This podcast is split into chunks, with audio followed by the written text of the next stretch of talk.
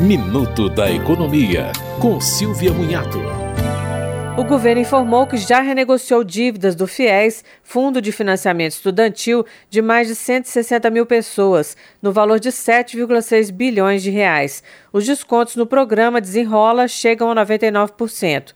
Estão sendo revistos contratos feitos até 2017 e com inadimplência registrada até 30 de junho de 2023. O público-alvo é de 1,2 milhão de brasileiros e pode ser feito no Banco do Contrato, ou seja, Banco do Brasil ou Caixa Econômica Federal. O processo pode ser feito pelos aplicativos bancários e deve ser solicitado até o final de maio. Você ouviu Minuto da Economia, com Silvia Munhato.